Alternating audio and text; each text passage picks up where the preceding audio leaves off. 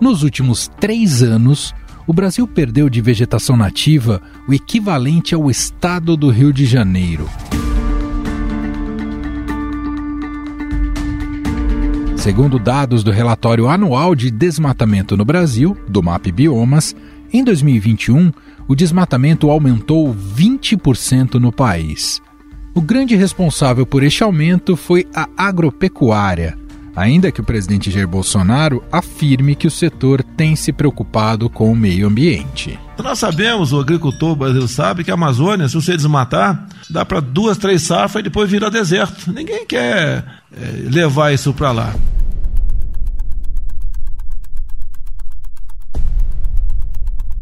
Outras atividades também contribuíram para o crescimento do desmatamento.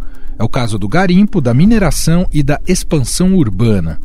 Os alertas de desmatamento que cruzam com imóveis rurais que estão no cadastro ambiental rural correspondem a 77% da área total. Metade dos focos de incêndio na Amazônia no primeiro semestre foi em imóveis rurais médios e grandes, e o tipo mais comum foi para o manejo agropecuário.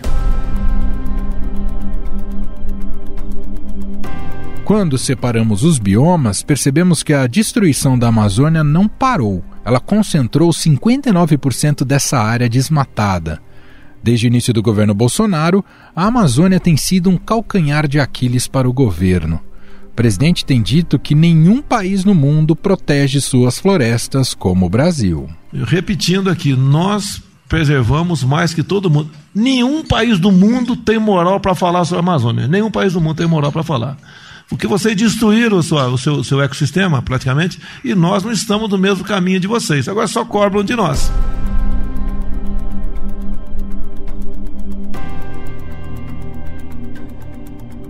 No entanto, segundo pesquisa Datafolha de junho, 4 em cada 10 brasileiros acreditam que o governo Bolsonaro incentiva ilegalidades na Amazônia.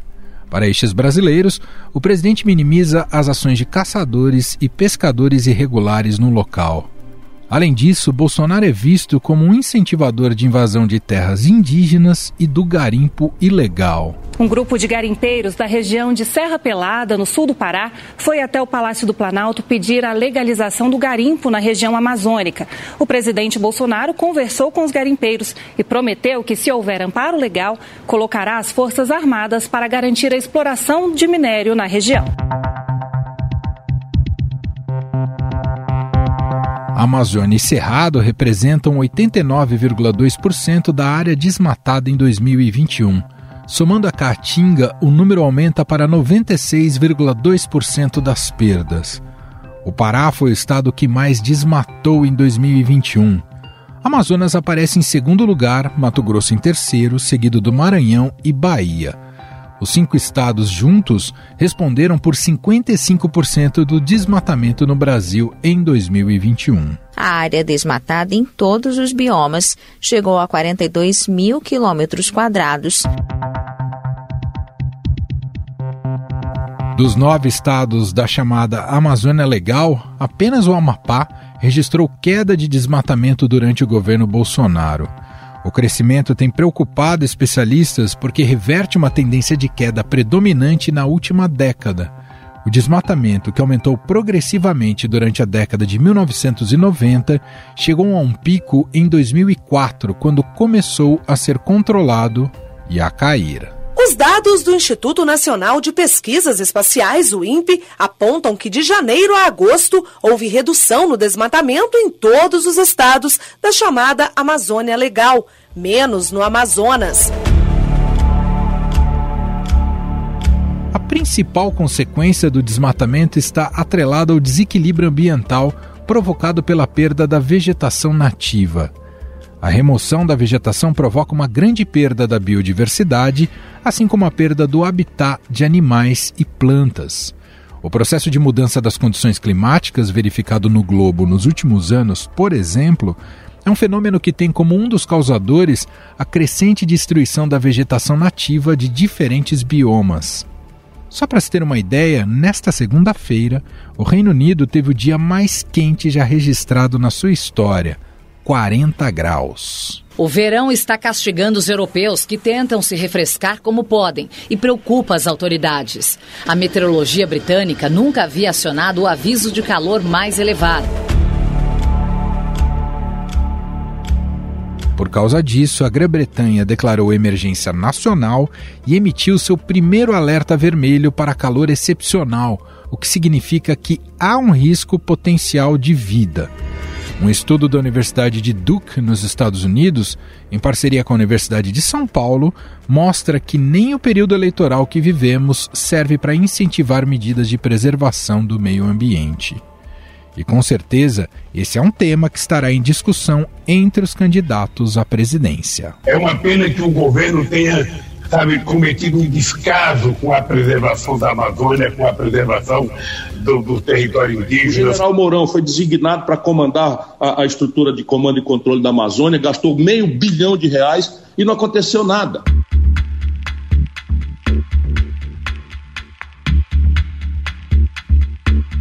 para falarmos mais sobre a questão do desmatamento e os dados apresentados pelo MAP Biomas, nós vamos conversar agora com um dos maiores especialistas no assunto, o cientista climático Carlos Nobre, pesquisador sênior do Instituto de Estudos Avançados da Universidade de São Paulo. Olá, professor, seja muito bem-vindo e obrigado por ter aceito aqui o nosso convite. Muito prazer. Emanuel, muitíssimo obrigado por esse convite. É uma satisfação muito grande conversar com vocês. Professor, o relatório divulgado nessa segunda pelo Mapa Biomas é um tanto assustador. O Brasil perdeu vegetação nativa equivalente à área do estado do Rio de Janeiro só nos últimos três anos. E o maior foco do problema está na Amazônia.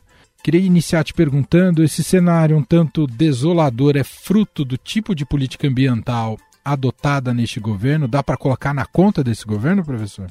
Esse grande aumento do desmatamento de todos os biomas brasileiros, e o MAP Biomas mostrou com clareza essa tendência de alta, que já vem acelerando muito nos últimos três anos e meio, é, ela, sem dúvida, tem muito a ver com as políticas, eu chamaria, antiambientais do, do presente governo. Os desmatamentos na Amazônia e também no Cerrado, eles já vinham crescendo nos últimos anos, eh, antes da, da, tomada de, de, de poder para esse governo, mas assim, numa taxa lenta, é, que já também mostrava a falência da e, enorme efetividade da redução dos desmatamentos que nós tivemos até 2012, até 2014, os desmatamentos ainda eram abaixo de 5 mil quilômetros quadrados daquele ano em na Amazônia brasileira, 4.600 quilômetros quadrados em 2012, o mais baixo nível de desmatamento da história do modelo desenvolvimentista da Amazônia desde os anos 70.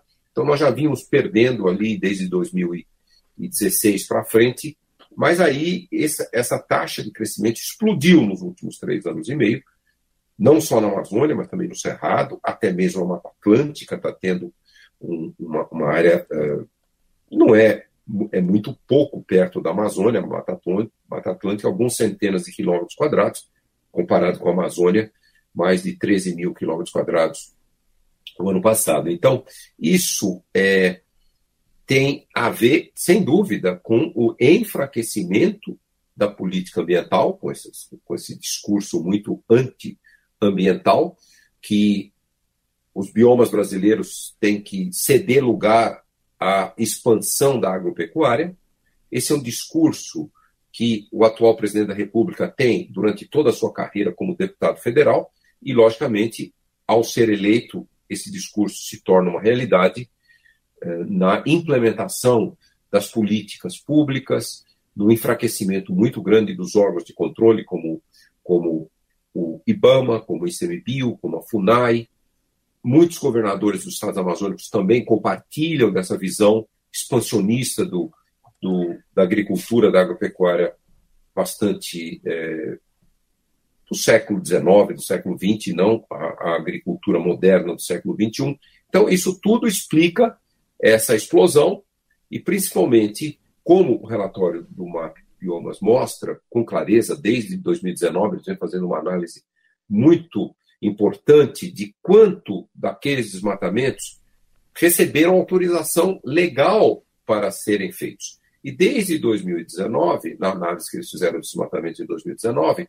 mostra que acima de 95% dos desmatamentos, e nesse 2021, 98%, não tinham nenhuma autorização. E entre 30% e 40% dos desmatamentos são em terras públicas, né? unidades de conservação, terras devolutas públicas e territórios indígenas. Então, esse, esse relatório mostra com clareza essa tendência de que grande parte, quase totalidade, quase 100% dos desmatamentos são ilegais e também o desmatamento ilegal em propriedades é controlado hoje pelo crime organizado. Nesse ritmo, professor, já ouvi o senhor falando sobre processo de desertificação em alguns biomas brasileiros. Nesse ritmo, dado esse, esse relatório do MAP Biomas, aonde a gente pode chegar? A gente está tá próximo de um cenário irreversível? Existe, nós estamos muito próximos uh, na Amazônia, numa imensa área em todo o sul da Amazônia, que vai desde o Oceano Atlântico, uh, sul do estado do Pará, norte do estado do Mato Grosso, sul do estado do Amazonas, Rondônia, Acre e toda a Amazônia boliviana, isso dá mais de 2 milhões de quilômetros quadrados, 2,4 milhões de quilômetros quadrados. Essa região toda está mostrando todos os sinais claros de que ela pode se transformar num ecossistema muito degradado. Não é um deserto, uhum. tem que deixar bem claro. Depois eu explico desertificação. Não é um deserto. É um ecossistema muito degradado, com poucas árvores, no máximo 25, 30% de árvores, em relação a 100% de árvores que hoje tem a floresta amazônica, e dominado por gramíneas, arbustos. Ele é um, um, um bioma degradado que parece até a savana, mas não se compara ao cerrado, que é riquíssimo em biodiversidade, com uma enorme quantidade de carbono armazenado no solo. Então, ele não é um cerrado. Ele é um, um bioma que reflete, parece a savana tropical, o cerrado, mas muito degradado, com muito menos biodiversidade com muito menos carbono. Toda essa região que eu falei, o sul da Amazônia, do Atlântico até a Bolívia, está na véspera desse ponto de não retorno. Por quê? Porque ali a estação seca já ficou cinco semanas mais longa em relação a 1979. Portanto, aquilo está ficando com um clima que não é mais úmido da floresta tropical. Mais três décadas, uma semana por década, ficando mais seca, ele vira o clima que não é mais amazônico. É um clima com uma estação seca de, de cinco a seis meses, isso não mantém, não consegue manter mais a floresta. Em toda essa região, os desmatamentos, a degradação, o fogo estão diminuindo muito a capacidade que a floresta tem de reciclar água. A floresta tropical é fantástica na sua capacidade de reciclar água. Por exemplo, 30% a 40% da chuva que acontece na grande parte da Amazônia é água reciclada pelas árvores. Se não fosse essa reciclagem, a chuva caía, corria para os rios e aquilo voltava para o Oceano Atlântico no Rio Amazonas. Não, a água cai, as árvores, as raízes profundas puxam essa água toda, tudo transpira, forma a chuva novamente, o vapor d'água forma a chuva novamente, cai de novo. Então, uma molécula de vapor d'água que entra lá na Amazônia pelo Oceano Atlântico, pelos ventos alísios, ela dá entre 5 e 8 vezes, cai como chuva, é reciclada, transpirada, forma chuva de novo, até sair no, no sul da Amazônia e sai para os sistemas aí, é, os sistemas hidrológicos ao sul da Amazônia e ajuda muito a chuva nessas regiões. Como mesmo o senhor citou, né, grande parte da responsabilidade por esse, por esse desmatamento em larga escala vem do setor do agronegócio, da agropecuária. Como virar a chavinha para algo mais virtuoso, dentro que o senhor já tem acompanhado ao longo dos anos, das décadas, esse debate? Virar a chavinha no sentido de que é possível produzir, é possível agro negócio tem um peso importante na economia brasileira, como tem, mas ao mesmo tempo com uma consciência ambiental adequada, preservando o que nós temos aqui, professor? Essa é uma questão complexa, né? Porque é, na ponta desse sistema, tanto no Cerrado, Cerrado, 85% do primeiro desmatamento é ilegal, na Amazônia, acima de 95%, esses dados do MAP Biomas indicam 98%. Então, isso vem de uma tradição muito histórica do agronegócio brasileiro, que é uma contínua expansão. Expansão da área de agropecuária. Expansão. E se a gente olhar o Código Florestal Brasileiro, ele foi criado em 1934 e ele era fantástico, uma coisa assim, em 1934, um país de biomas tão ricos quanto o do Brasil, com, com um código muito rigoroso que, que é, já falava da importância de manter a maior parte desses biomas, mas, de fato, a, a, os agricultores, os pecuaristas, eles nunca respeitaram culturalmente o Código Florestal. Nem quando ele foi reformado em 65, uh, depois eles modificaram em 2012, modificaram bastante e continuam não respeitando nem o código de 2012. Então, existe essa, essa cultura de que o Brasil tem uma grande área de biomas naturais, florestas, cerrado, etc., e que a agricultura tem que dominar e transformar isso em propriedades privadas, que isso dá enorme poder político. Agora, isso que era uma coisa que aconteceu no mundo inteiro no século desde a Idade Média na Europa, depois na América do Norte no século XVIII, XIX, uh, e no Brasil no século XIX, século XX, que né, nós perdemos 88% da Mata Atlântica. Mas isso não tem mais sentido no século XXI, porque globalmente falando, a agricultura se tornou muito produtiva. Na América do Norte, na Europa, no Japão, na China, a área agrícola vem diminuindo vem diminuindo. Nos Estados Unidos, por exemplo, quando que parou a expansão do, do, da alteração dos biomas naturais dos Estados Unidos? 1910. 1910. Houve uma grande expansão no século XIX, XVIII, XIX nos Estados Unidos. Depois começou restauração. Tem muito mais área restaurada hoje do que em 1910. Então, esse modelo da agricultura do século XXI usa uma área muito menor, é muito mais produtiva e só nos países tropicais está explodindo a alteração, o desmatamento das florestas tropicais, dos outros biomas, como as savanas tropicais. Então, isso precisa mudar muito, precisa mudar de uma maneira muito cultural e política, que é o Brasil, de fato, adotar a agricultura do século XXI. Que para combater as mudanças climáticas, nós precisamos praticar agricultura regenerativa. Hoje já existem belíssimos exemplos no Brasil de agricultura regenerativa. O que, que ela faz? Ela tem um mosaico de culturas agrícolas, até mesmo de pedaços de pastagem para pecuária, ao lado de biomas regenerando, seja, por exemplo, na Mata Atlântica, está lá uma área de cultivo de uma, de uma cultura agrícola, uma pastagem, e no meio um monte de floresta Mata Atlântica regenerando. Com isso, você torna a agricultura muito mais resiliente às mudanças climáticas, esses extremos que nós estamos tendo de, de calor, de chuva. Isso diminui a erosão do solo com a chuva intensa, isso diminui a temperatura máxima, aumenta a produtividade. Então, a agricultura regenerativa é muito importante de, de adaptar a agricultura moderna aos extremos climáticos. Ao mesmo tempo, as árvores crescendo retiram gás carbônico da atmosfera, um enorme serviço ecossistêmico que o planeta todo tem que fazer. Alguns candidatos colocavam essa pauta lá nos seus planos, mas era uma coisa que nunca se elevava para o debate, para os debates entre os candidatos, para as entrevistas na imprensa. Pela primeira vez, esse assunto se torna um assunto muito importante. Eu já vi alguns dos candidatos a presidente dizendo com toda clareza que o grande potencial do Brasil é ser um líder no combate à emergência climática, é ser um líder na proteção à biodiversidade, na melhoria de vida dos agricultores familiares, na proteção dos povos indígenas, comunidades tradicionais. Essa é a primeira vez que eu estou vendo isso ser um, um assunto de muitos candidatos. Não é só um candidato, mas é muitos candidatos. Então, isso é, é muito interessante e vamos torcer que na hora que houver